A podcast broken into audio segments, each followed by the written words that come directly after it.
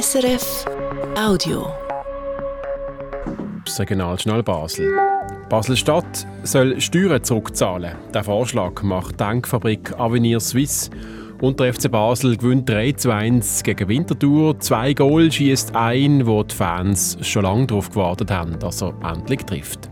Heute ist es wieder recht schön, mit viel Sonne und 11 Grad am Nachmittag. Und am Mikrofon ist der Benedikt Erni.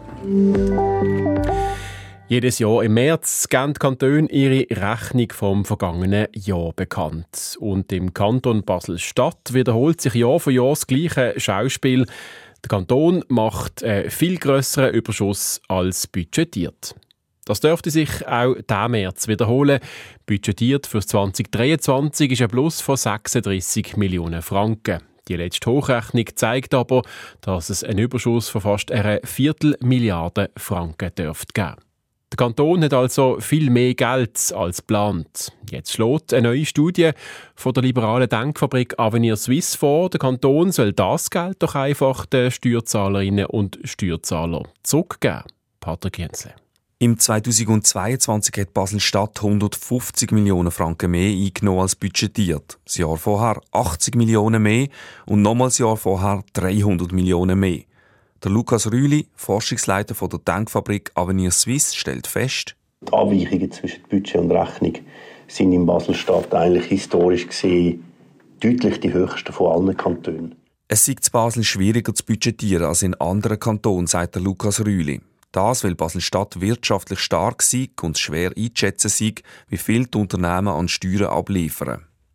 Das führe aber halt dazu, dass der Kanton Basel-Stadt Jahr für Jahr grosse Millionenbeträge in der Kasse hat, wo er gar nicht damit gerechnet hat. Ein Überschuss per se mag ja schön klingen, aber ein Überschuss bedeutet auch, dass die jetzigen Steuerzahlenden eigentlich am Kanton mehr gezahlt haben, als er braucht, um seine Aufgaben zu erfüllen. Weil der Kanton das Geld also gar nicht brauche, schlägt die Denkfabrik Avenir Suisse vor, dass Basel-Stadt in Zukunft seinen Steuerzahlerinnen und Steuerzahlern das Geld zurückzahlt, das er quasi zu viel eingenommen hat. An sich ist es fast ein plausibel, dass die Überschüsse äh, eher den, den Zahler, also den Steuerzahlenden gehören, als äh, am Kanton. So eine Steuerrückvergütung sei ein risikoloses Instrument. Die Rückvergütung müsste der Kanton nur zahlen, wenn er einen Überschuss macht und auch nur, wenn die Verschuldung vom Kanton sehr niedrig sei, schlägt Avenir Suisse vor. Genau das überzeugt auch der Basler FDP-Grossrat Christian Mösch an diesem Instrument. Also Rückvergütungen sind natürlich ein extrem flexibles Instrument. Sie können in einem Jahr, wo Sie Überschüsse haben, können Sie eine Rückvergütung machen im Folgejahr, wenn es äh, ein negatives ähm, äh, Ergebnis gibt, eben keine. Das ist auch ein Vorteil gegenüber einer Steuersenkung. Wenn man die Steuern senkt, dann gilt der tiefe Steuersatz auch in den Jahren, wo der Kanton finanziell schlecht abschneidet. Die Steuerrückvergütung hingegen muss nur in guten Jahren ausgezahlt werden. Die Flexibilität könnte durchaus äh, viele Leute ansprechen, dass man sagt, ja, ist eigentlich noch logisch, wenn der Kanton einen Überschuss macht, warum soll ich denn nicht, wo der Kanton oder der Bundesstaat, was auch immer, finanzieren, nicht auch sollte da beteiligt werden? Der FDP-Grossrat will darum jetzt einen Vorstoß im Parlament einreichen, der eine Steuerrückvergütung für Basel fordert. Der Erleichterung war gross beim FCB-Stürmer Tierno Barry. Nach vielen Versuchen hat er gestern oben endlich mal ins Goal getroffen für den FC Basel. Und zwar gerade doppelt beim 3-2-Sieg auswärts gegen Winterthur. Es sind für ihn die ersten beiden Goals in der Super League und nach dem Spiel ist der Tierno Bari zufrieden dass es endlich geklappt hat. Auch dank der Unterstützung in schwierigen Zeiten durch die Mannschaft, Trainer und Fans, wie er sagt. C'était très très compliqué et voilà donc j'ai eu le soutien de tous mes coéquipiers, le coach, des fans et ça m'a permis de revenir dedans.